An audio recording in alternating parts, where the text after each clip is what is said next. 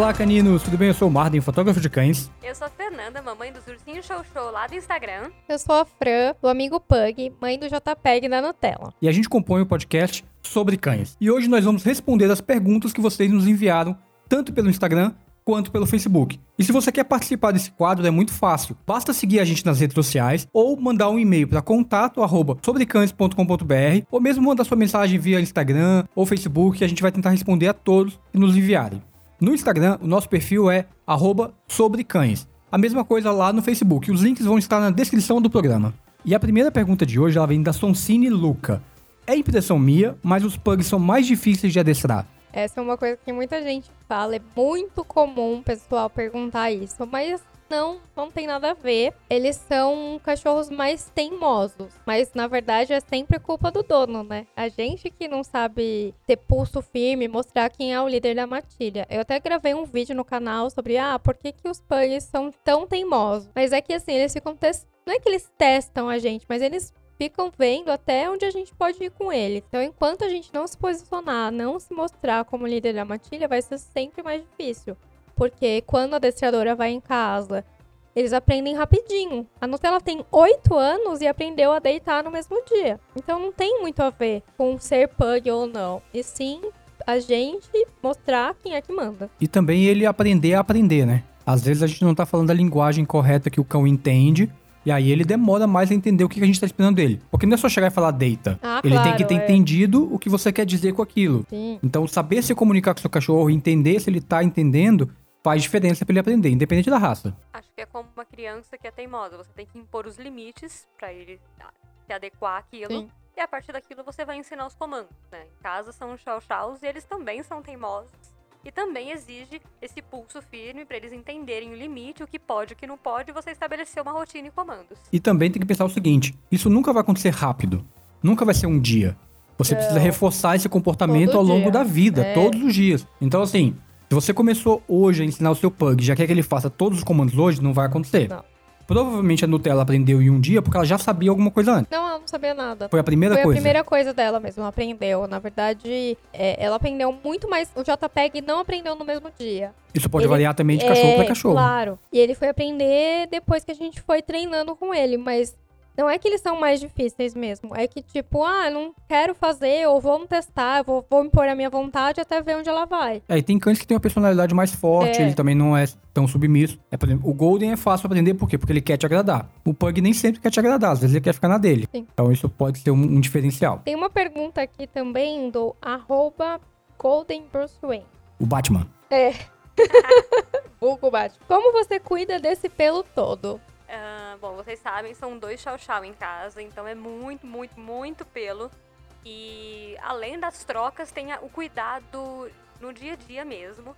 É, que na verdade não é grandes coisas, não. Como o show-show, embora tenha um pelo, é, bastante pelo e um pelo comprido, né? São pelo longo, eles não embaraçam. É diferente, por exemplo, de raça que tem aquele pelo que é quase um cabelo, ou é um cabelo. É um cabelo. É, Yorks, Shih Tzu, Maltese e tal.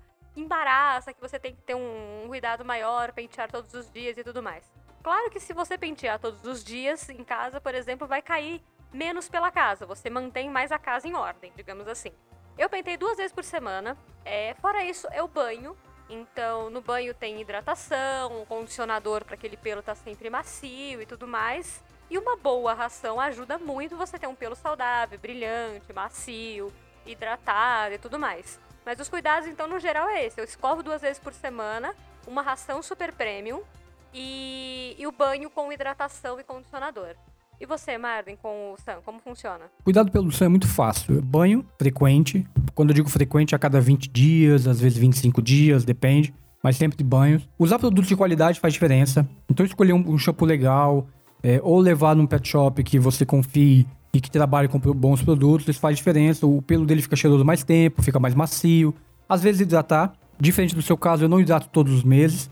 Eu hidrato nem sei de quanto em quanto tempo. E com o Sam eu faço o trimming. A mais ou menos a cada seis meses ele é trimado. O que é o trimming? É basicamente uma tosa específica do Golden Retriever. É aquela tosa que vai para exposição, que apara o pelo, que tira o subpelo. Então é uma tosa que não tira demais. Ele basicamente retira aquilo que já tá prestes a cair. E aí ele vai model- modelando o pelo para ficar com aquele formato do pelo certinho do Golden. Então isso é normal e ajuda bastante o cachorro porque tira o excesso de subpelo que ele tenha. Então isso ajuda no, tanto no, no dia a dia quanto no calor. Esse trimming só, só o Golden que faz. É que na verdade o trimming ele quer dizer tosa. Ah. Então é que ficou meio que acertado assim. Quando você fala de trimming é tosa do Golden, mas pode ser o trimming de qualquer, qualquer raça. Não, é porque, tipo, em casa o que acontece? É, pugs, apesar de ter um pelo curto, também soltam muito pelo. E muito ao contrário do que muita gente acha que, ah, eu prefiro um cachorro de pelo curto porque não vou ter muito pelo. Mas não, não é, o- real. é- Tem muito pelo. E cai assim, eu tenho dois, então quando um tá, tá acabando a troca de um, começa no outro. Também tem uns sérios problemas.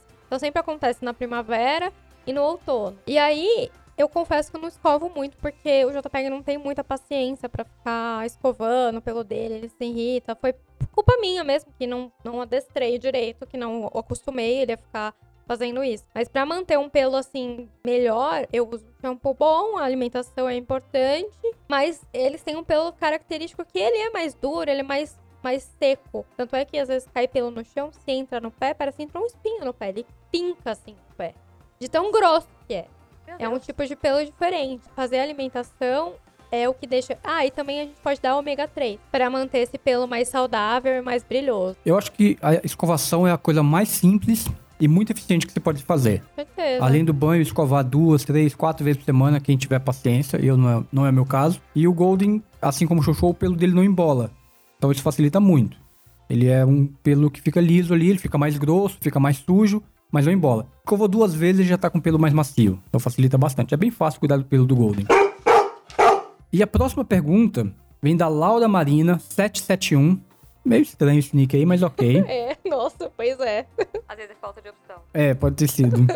Onde posso comprar um pug? Gente, e aí vai que você vai pra qualquer raça. Isso é válido pra qualquer raça. Procurar um bom canil, estudar a raça. Então, procurar alguém que não explora suas suas fêmeas, não ir visitar esse canil, conhecer os filhotes, saber como é o estudo, como eles fazem a cruza. Esse dia eu estava lendo uma matéria sobre cruzamentos, porque pug também tem displasia, apesar de não ser um cachorro grande, também tem casos de displasia. Então tem canis que estudam genética para ver o que vai cruzar com Y com X para ver o que que vai ter menos chance ou não ter displasia, porque né, se um cachorro já teve displasia de nascença, não tem por que cruzar com outro.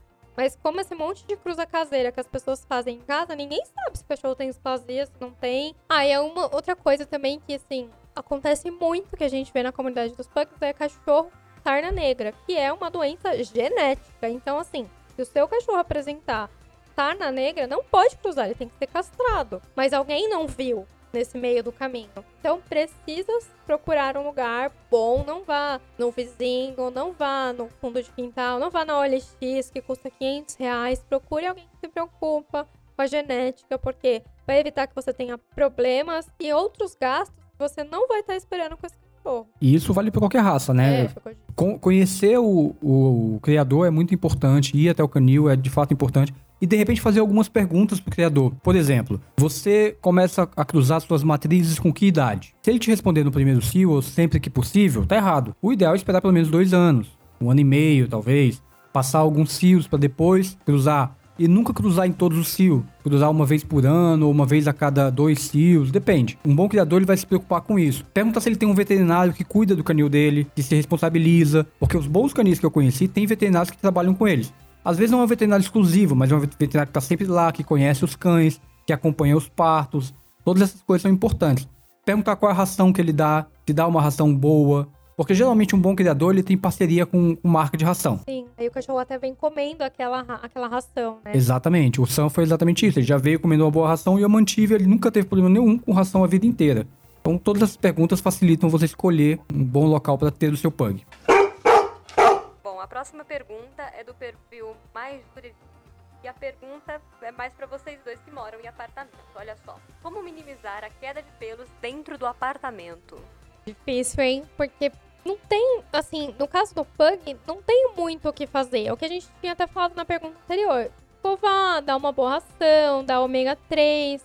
Mas é, es- escovação você vai ver menos pelo na sua casa. Mas não quer dizer que não tá soltando pelo. Se eu varrer minha casa todo dia, todo dia vai ter pelo. E a gente agora não está na droga. A gente tá no, no alto no verão, né? Então não tamo na troca, mas tem pelo. Então o que dá pra fazer é isso, mas minimizar, assim, falar, ah, é. Acabei com os pelos, acho que é impossível. Acho que se tem um cachorro, tem pelo. É, eu acho que a primeira coisa é aceita. É, Aceita dói dói menos. Vai ter pelo e é isso. O que você pode tentar fazer é viver com esse pelo. Tirar ele do seu prato na hora que você for comer, Boa. é bem Na isso. panela quando tá bater a cama pra, porque vai ter pelo ali. Ou você pode tomar algumas medidas, por exemplo, como eu faço. O Sam, ele tem acesso à casa inteira. Mas eu botei dois portõezinhos nos quartos que ele pode entrar, mas só quando eu permito.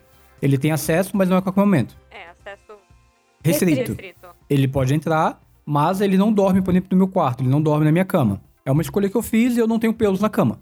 Diferente Facilita. de mim, que tem todo dia que eu faço, eu tenho uma escova, eu passo a escova na cama e eu troco lençol a cada dois dias. Mas Pois é uma é. escolha. É uma escolha. Então o Sam já acostumou. Pra ele é ok. Quando eu fecho a porta do quarto e vou dormir, ele vai deitar onde ele quer dormir Então, também. Tá Cada um bom. na sua cama. Cada um na sua Sim. cama. E outra coisa que eu faço em casa que me ajuda muito é ter um robozinho aspirador de pó. Preciso muito de um desses, Isso gente. resolveu minha vida. É, isso é bem importante. Eu passo ele a cada dois dias, às vezes a cada dia em casa. Cara, ele ajuda muito, ajuda muito, faz muita diferença. Porque assim, o Sam vai soltar pelo, é um Golden, ele é muito peludo, E ele é gigante. e ele é grande, muito peludo. Ele é mais peludo que o padrão, que a, que a média, assim. Então, vai ter muito pelo em todo lugar. Percebi que ele é mais peludo que eu. Não sei também, não tenho muito, muito padrão, mas a gente teve a visita hoje aqui, né? E ele realmente tinha mais pelo que a Bela. Sim, bem mais. Eu já eu tenho bastante contato com Goldens por conta da- dos eventos que os ursinhos fazem em São Paulo e a maioria dos eventos a gente faz junto com alguns Goldens. E o Sam é o maior Golden que eu já vi na vida. Em Ele, todos os sentidos, em pelo, em altura, em tudo. É bem avantajado. ele é maior que o Google? Ele é maior que o Google. Eu achei que o Google fosse o Mambo. tamanho dele. É, o Mambo também, ele é- não é pequeno. Não, o Mambo não é pequeno. Não é tão menor que o. Aparentemente, claro que eu não comparei, não coloquei um do lado do outro. Mas eu tenho a impressão. Não sei se é porque ele tá acima do peso, mas eu tenho a impressão que ele é maior que todo mundo. É, a- quando eu vi o Mambo a última vez, faz a tempo. altura. Tá. Muda, muda bastante. A altura? Muda. Não, não, eu digo a altura não vai mudar dele tá acima do peso. Ah, não, mas Ah, é não, é. o volume no Ah. geral que você olha. Não, mas tudo bem. Quando você tem um cão maior, é mais osso, a ossatura é mais forte, também pode, ser, pode influenciar. Ah, não, É. enfim. Mas aí, voltando à questão dos pelos, é isso. O Sam solta pelo, o que eu faço é tentar covar ele sempre que eu lembro. Os banhos ajudam, produtos bons também ajudam nisso. Não é que ele evita a queda de pelo, mas quando um banho é bem dado, ele tira o excesso de pelo que já tava ali, A escovação do banho, a escovação da hora da, da secagem. Da é um secagem, impressionante, faz né? diferença. Uma escova boa também faz diferença. Sim. Hoje Usar o Fulminator, por exemplo, no É. Sam ajuda. Preciso de uma também. nunca Preciso usei. testar. Fulminator, paga nós, ajuda aí. Pode patrocinar, fique à vontade. É, faremos novos testes se vocês quiserem. Todos nós. em vídeo. Mas, na, ho- mas eu acho que o que ajudou muito mesmo foi ter o robozinho. Tá, porque ele, eu adoro coisas que fazem automático. Então eu ligo o robozinho e saio. É. Aliás, você liga várias coisas e sai, né? É vários. É. Então tem que ser automático essas coisas. Ligo e saio e eles terminam o que eu preciso. A vida do Martin tem que ser resolvida enquanto o Sam passeia, entendeu? É, melhor coisa. A Simone Cunha também mandou pra gente uma pergunta. Por que o Pug se coça bastante perto da boca? Eu acredito que seja porque esse focinho dele não esteja bem limpo, mas é só uma suposição, tá? Porque eu não tô vendo, não tô aí pra saber exatamente. Pode ser que es- esteja inflamado, pode ser que não esteja sendo bem limpo. Por desconhecimento mesmo. Muita gente não sabe que a parte entre o que fica entre o focinho e os olhos precisa ser limpa pelo menos uma vez por semana, porque ele acumula muita sujeira. E se ali não tiver seco, fica cheirando fandangos. Fandangos patrocina nós, né? Eu sempre falo todos os vídeos fandangos. Mas fica com um cheirinho ruim, assim, azedinho. Precisa estar muito bem seco. Então, existem produtos no mercado específicos para que isso não fique úmido. Mas você pode passar um algodão ali e limpar. Outra coisa que talvez também possa estar acontecendo é a sua vasilha ter de plástico e o cachorro, os pugs, eles enfiam uma cara inteira dentro da tigela de comida. Então, se isso não for inócuo ou de porcelana e ser lavado muitas vezes, quando esse cachorro vai comer, ele vai pegar uma bactéria é, que fica encrustada ali na lateral e vai passar pro rostinho deles. Então, fi- às vezes eles ficam coçando ali porque aquilo tá inflamado. Muita gente fala assim, ah, meu pai tá com espinha, o que que é? É porque não tá lavando ali o, o pote direito, não tá fazendo e não tá usando um desses materiais. Você recomenda lavar de quanto em quanto tempo? Então, eu lavo antes de todas as refeições. Porque acontece isso. Principalmente se você der uma comida úmida. Se você der uma comida úmida, aquilo imagina, Vai ficar alguma vai coisa ali, ficar, Sei lá, vai estragar. A mesma coisa da gente. Você come num prato sujo, pegou ali, comeu ontem, aí deixou ali em cima, vai comer de novo? Não vai. Mesma coisa pra eles. Isso é uma coisa séria que precisa porque pugs enfiam realmente a cara ali dentro. Diferente dos outros cachorros que tem o focinho comprido, que só põe ali a língua, mais nada. Então não pega no resto do E mesmo pra eles é legal limpar o pote, né? é. E alguns. E a- essa espinha no rosto também acontece dos passeios na rua. Porque, vou falar pra vocês, ah, meus cachorros não têm espinha? Tem. Porque enfia a cara na rua pra cheirar. Enfia a cara inteira na calçada, onde precisar, pra cheirar as coisas. E aí pega de novo da rua. Olha, eu não sabia disso É. sobre. Um cuidado extra, né? É. Ou seja, já que eles passeiam, meio que você não vai conseguir sanar o problema, Não. mas você tem como evitar boa É. parte em casa. É, o que a gente pode fazer é sanar alguma coisa ali no momento. Pra evitar que tenha um monte. Às vezes eu, vejo umas fotos na internet com o cachorro com a cara inteira lotada. Uma ou outra, e mexe, vai ter. Mas aí não vai ficar com a cara lotada. Né? Uma inflamação, aí tem que levar no veterinário, passar pomada. Então eu acredito que ele, seu cachorro esteja coçando a cara por um desses motivos. Desses dois motivos. Aí a gente precisa saber qual é. Mas eu acho que é isso. Ideal é levar no veterinário. É, e aí entender melhor o que tá acontecendo. Legal. Tem uma pergunta aqui da arroba buddycharlotte.com. Como resolver a crise de separação quando os donos saem de casa? Essa é uma questão que atinge muitos cães, a ansiedade da separação. E a primeira coisa que você tem que fazer é não faça muito carinho e festa quando você chegar em casa. Na verdade, o ideal é fazer antes de sair, né?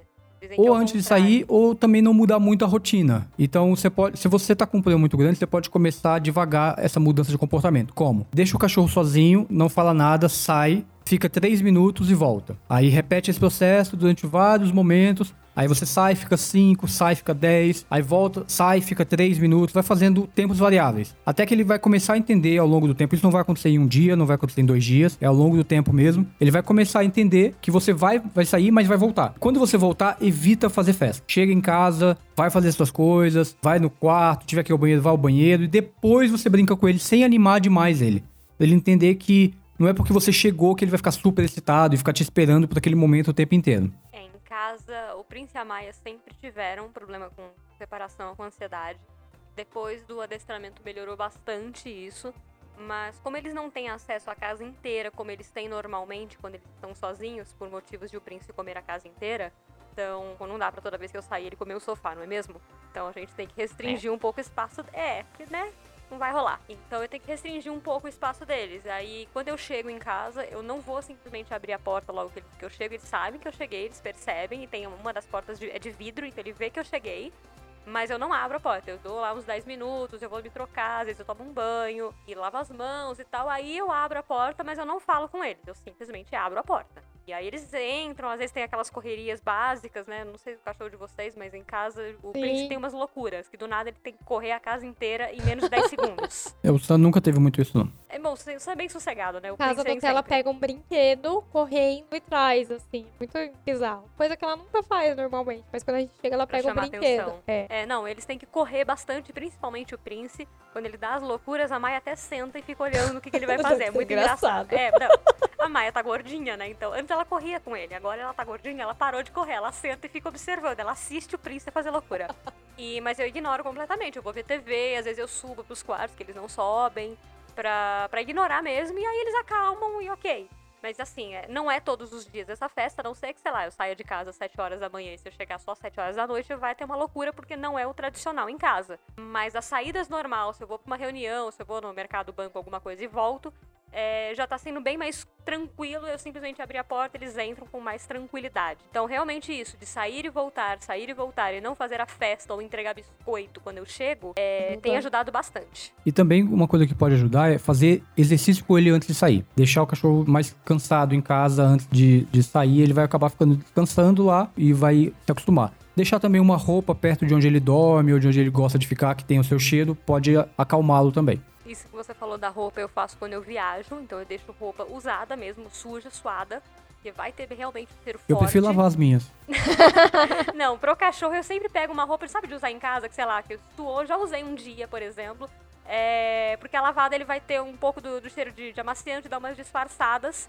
E a adestradora falou: não, use uma roupa usada que você deixa em cima de uma cadeira, por exemplo, que vai ter o cheiro em volta dele. Não pra, perto dele, porque, né, se ele come o sofá, ele vai comer uma roupa também. Mas, é. diferença? essa- não, Você pode experimentar dar ração também pra ele. Às vezes mata a Também, fome. também, né? Não, inclusive, Mais do que o sofá. Pois é, não, pior é que tem bastante ração em casa, gente. Inclusive é patrocinado, mas não adianta nada, porque sofá é bem mais legal. O proibido é sempre melhor.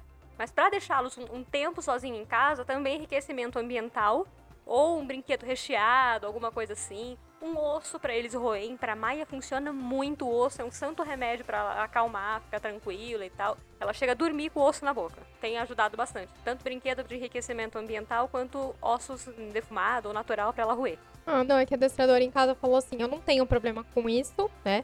Mas ela disse que, por exemplo, é legal gravar para você também saber, porque às vezes o seu cachorro não faz um escândalo quando fica chorando, quando você não tá, os vizinhos não reclamam, mas ele fica apático. Então ele fica lá deitado por horas e não levanta, não faz xixi, não, não toma água, não faz nada. Então ela falou assim que é legal gravar, pega um celular velho e grava uns dias, uma, uma hora, duas horas, para você entender como está funcionando.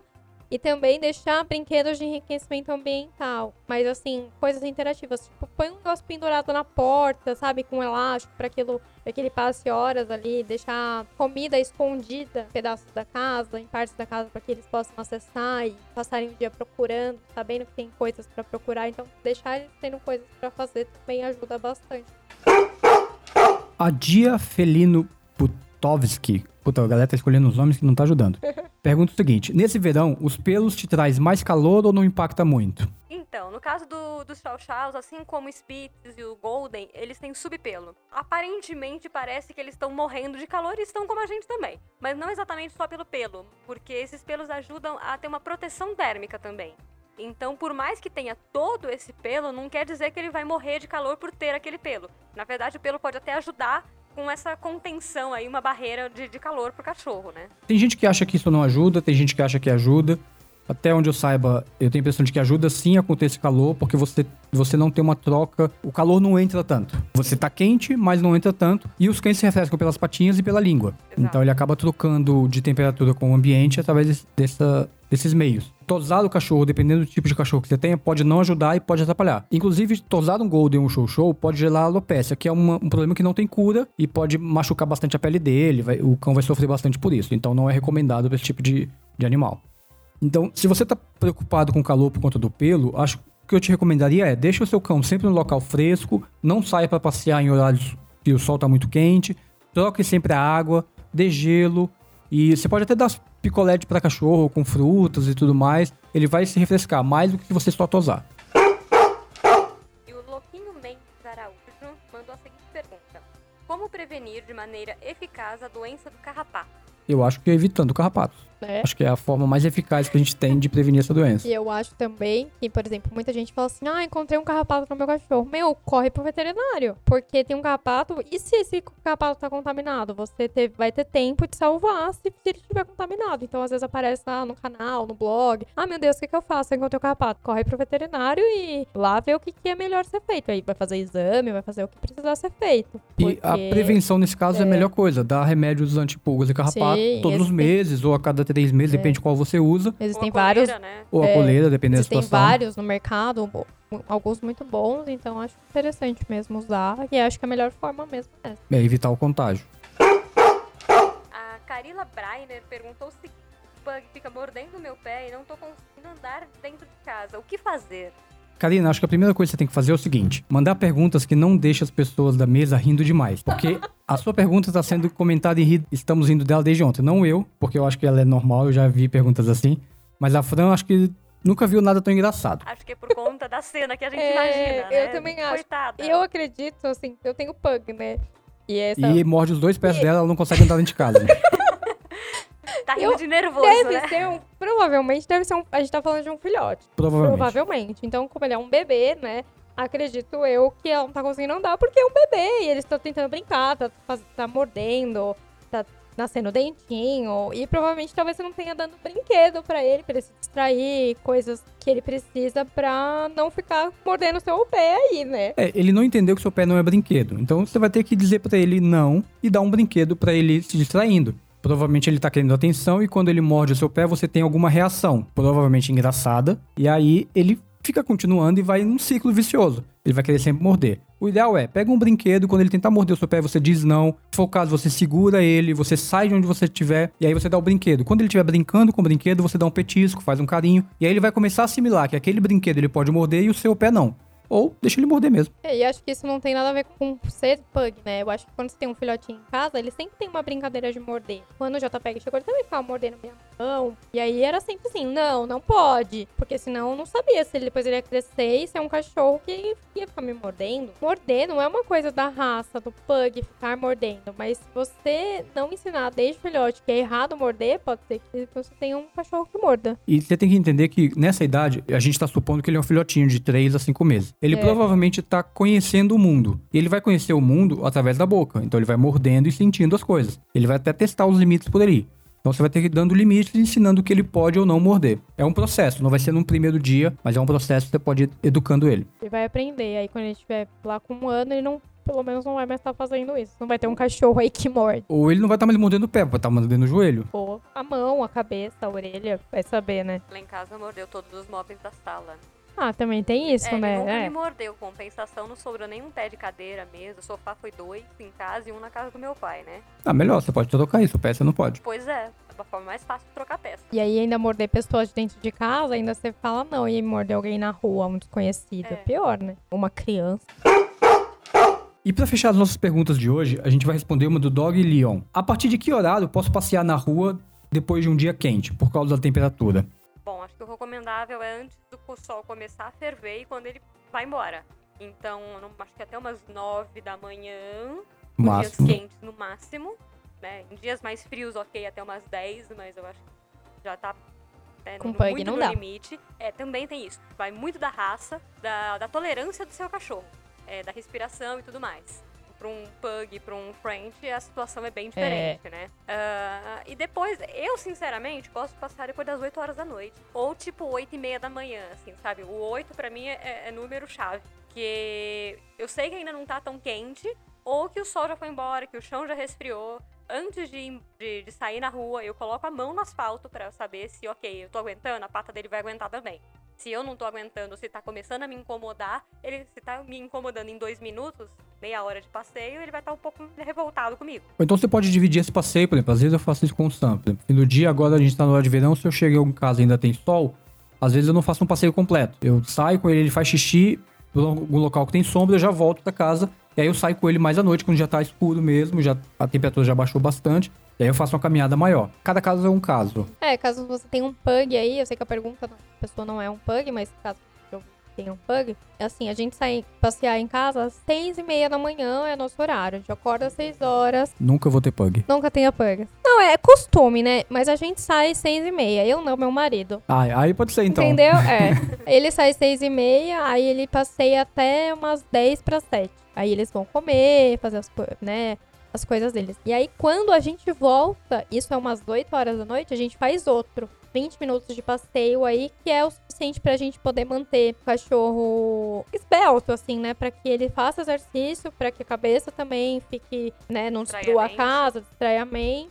Então, pro pug o ideal, o ideal mesmo seriam três vezes no dia para um pug. Quando eles são, assim, mais é, adultos. Quando eles estão mais velhos, aí a situação muda, né? Mas para um pug mais ativo, como o JPEG, três seria o ideal. A gente faz final de semana, mas de semana são só dois mesmo. Legal. A gente queria agradecer a todos que mandaram perguntas pra gente poder responder. Se você quer a sua pergunta respondida, entre em contato com a gente através do Instagram, arroba sobrecães, ou você pode mandar um e-mail para contato, arroba sobrecães.com.br. Assim a gente vai poder te ajudar e responder todas as suas dúvidas. Você pode também seguir a nossa página no Facebook e ouvir esse programa tanto no Spotify ou lá no nosso blog, sobrecães.com.br. Eu espero que vocês tenham gostado. Um grande abraço e até o nosso próximo programa. Obrigada pela audiência de vocês e a gente se vê no próximo programa.